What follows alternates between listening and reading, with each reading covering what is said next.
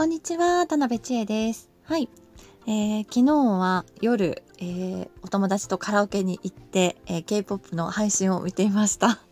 はい。えー、そうですね、遊んでますね。はい。えー、インスタの方では、ちょっと私が遊んでますよっていうのを割と上げるようにしていて、まあ本当いろんな理由があるんですけど、まあお母さんもね、あの息抜きを持ったり、えー、好きなものを持ったりするっていうことを本当に私はお勧めしてるので、まあ、割とあげるようにし始めたんですけど、そうすると結構、あの、いいねがつくことが 多くて、まあ、評判がいいというか、あの、そうですね。はい。なんか、ねなんか結構昔はなんか対面教室のお母様とかになんかあんまり遊んでる様子を見せない方がいいのかなと思ってたんですけど、まあ意外とね、あの、対面教室のお母様からもいいねいただいて、えー、なんか、喜んでもらってるというか あの、好評なのかなと思いますね。はい。で、私もなんかずっとね、子供が生まれて遊べるってことはなかったんですけど、まあ、ようやくかなっていう部分はあるんですけど、まあ、下の子が8歳過ぎてぐらいからちょっと夜も割と出かけられたりとか、えー、土日に出かけられたりとか、まあ、土日はもうちょっと前から出かけることもあったかな。うん、まあ、そうですねっていうのもありますし、あと私が難しかったのは、あの、私は自宅で教室をやっているので、仕事場が家なので、まあ基本ずっと家にいるっていう形なんですよね。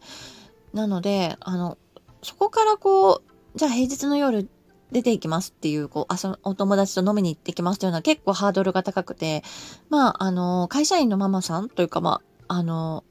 ね、えっ、ー、と、普通に働いてらっしゃるママさんは、まあ、あの、仕事が終わって、まあ、あの、会社の人とかお友達とちょっと飲んで帰りますみたいな。で、ちょっと遅くなるよって、おじいちゃんかおばあちゃんかパパが面倒、子供の面倒見ててね、みたいな感じでできると思うんですけど、まあちょっとそういうことが、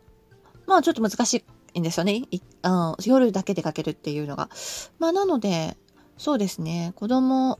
うん、うちの下の娘がだいたい8歳前後ぐらいから一人で寝るようにしてて、まあ一人でっていうか、まあ大体お兄ちゃんと一緒なんでお兄ちゃんと寝てるんですけど、まあママなしでも寝れるかなっていう感じになってきてるし、寝かしつけなしで、えー、寝れるようになってきたのがそのくらいなので、まあそれがちょうど去年くらいからなので、でその頃私も K-POP にハマって、えー、お友達も推し友もかなりできるようになって、で、一緒にあのよく遊んでるお友達もいて、できて、えー、カラオケで配信見たり、あの、イベント行ったりっていうのが始まって、まあ、いい流れで来てるというか うん、感じなんですけど、そうですね、月に1回か2回くらいはもう自分の遊びで出かけてるんじゃないかなと思いますね。はい。で、えー、なぜ、あのー、自分の趣味を持った方がいいかっていうと、うん、小離れしていくためですね。うん。で、幼児さんのママからするとすごい信じられないと思うんですけども、いつも一緒一緒っていう感じだと思うので、なんですけど、もうほんと小学校上がると、まあお友達と遊ぶようになったりとか、まああの、習い事とか、えー、塾とかも行くかもしれないし、えー、そうするとどんどんね、子供とね、接する時間短くなってくるんですよ。で、さらに、もう中、思春期になると、えー、お母さんお父さんとあんまり話さなくなったり、もうそもそも家にいなかったり、土日も、え、部活とかで、があって、基本的にもうお出かけっていうのはあまり、親子でのお出かけっていうのはなかなかないっていうことになった時に、まあ、中学生のママが口を揃えて言うのは、もう本当に暇になるっていうんですよね、お母さんが。うん。で、中学生ってもう12歳ですよね。もう12歳からママが暇になるって言うんですよ。で、その時に、もう、あのー、何にもないと、趣味とかが何にもないと、お母さんが寂しいし、あのー、つまんなくなってしまうっていうのがあって、抜け殻症候群みたいになっちゃう場合があるんですね。まあ、それはね、あのー、子供が大学したり、大学行ったり、独立したりっていう場合もそうなんですけど、まあ、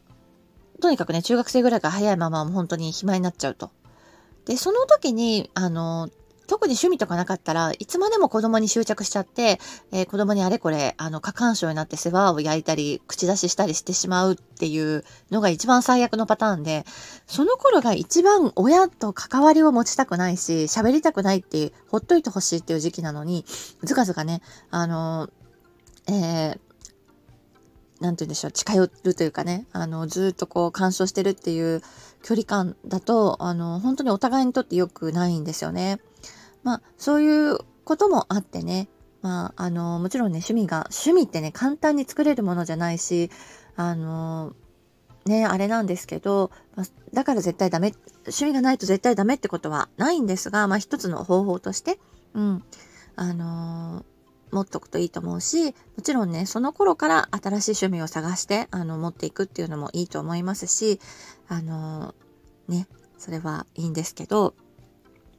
まあ、あとはですね、ママが好きなものを見つけて、それに向かって全力で、あの、楽しんでるとかね、あとお友達と、えー、お付き合いをする。うん、いいお付き合いをするっていう部分も、あの、子供にとってはすごく大事なことなので、まあ、楽しんでるところ、お友達付き合いをしているところもね、見せるっていうのもすごくいいと思うんですよ。実際、娘はあの、私と同じグループの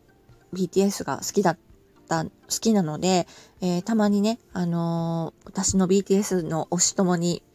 出会、推し友と会ってね、あの、話をしたりとかね。この前は、あの、BTS が食べたことのあるピザ屋っていうのに えっと、行って、あの、私とお友達二人と、え、娘と、えー、4人でピザ屋さんで、あの、推しの話をいっぱいするっていう 回も娘に連れて行ったりしましたし、あの、ね、はい、そういう部分もありますね。なので、お母さんにもね、あの、遊んでほしいなと思ってるんですよ、私は。あの、そう、教育熱心なお母さんほどもう本当に子供一番になって、えー、自分がね、あと二の次ってなっちゃうんですけど、まあもちろんね、どんなママもそういう傾向があるんですけど、えー、まあそれはね、多分子供を守るために、うん、あの、本能的な部分で、まあ、脳の働きが変わるっていう部分もあると思うので、あの、それでね、あの、当たり前なんですけど、まあ自分の自身のことも大切にして、あの、もらえたらいいんじゃないかなと思います。例えば、子供がね、何か夢中になることがあって、それをやりたいとか、何かを買いたいとか、何かどこか行きたいところがあるっていう、夢中になる気持ちもね、お母さんが何か夢中になるものがあったら、すごく共感して、あの、応援してあげることができると思うんですよ。もううちの子も、えー、長男は電車好きだったり、ゲーム好きだったり、共感してますし、えー、娘は可愛いものが好きだったり、何かね、えー、工作するのが好きだったりっていうのを応援してますけど、まあそう、あのー、子供のことをね、そうやって応援してると、まあママに好きなものがあったら、あ、じゃあママ楽しんで遊んできてねって心く子供の方も送り出してくれたりしますし、まあ、あの、すごく小さい時はね、やっぱりママからなかなか離れられない時期ってあるので、まあその時はね、しょうがないんですけど、まあ、程よく、8歳くらいになってきたら、かなり、あの、ママがいなくても、えー、大丈夫なので、あのー、まあ、もちろん夜とかはね、他の家族がちゃんと見てあげるっていうことは大事なんですけど、まあ、あのー、結構自分の時間も取れるのかなと思いますし、結構意識してね、取ってもらえたら嬉しいなと思います。はい。ということで長くなりましたが、えー、何かの参考になれば幸いです。最後まで聞いていただいてありがとうございました。またね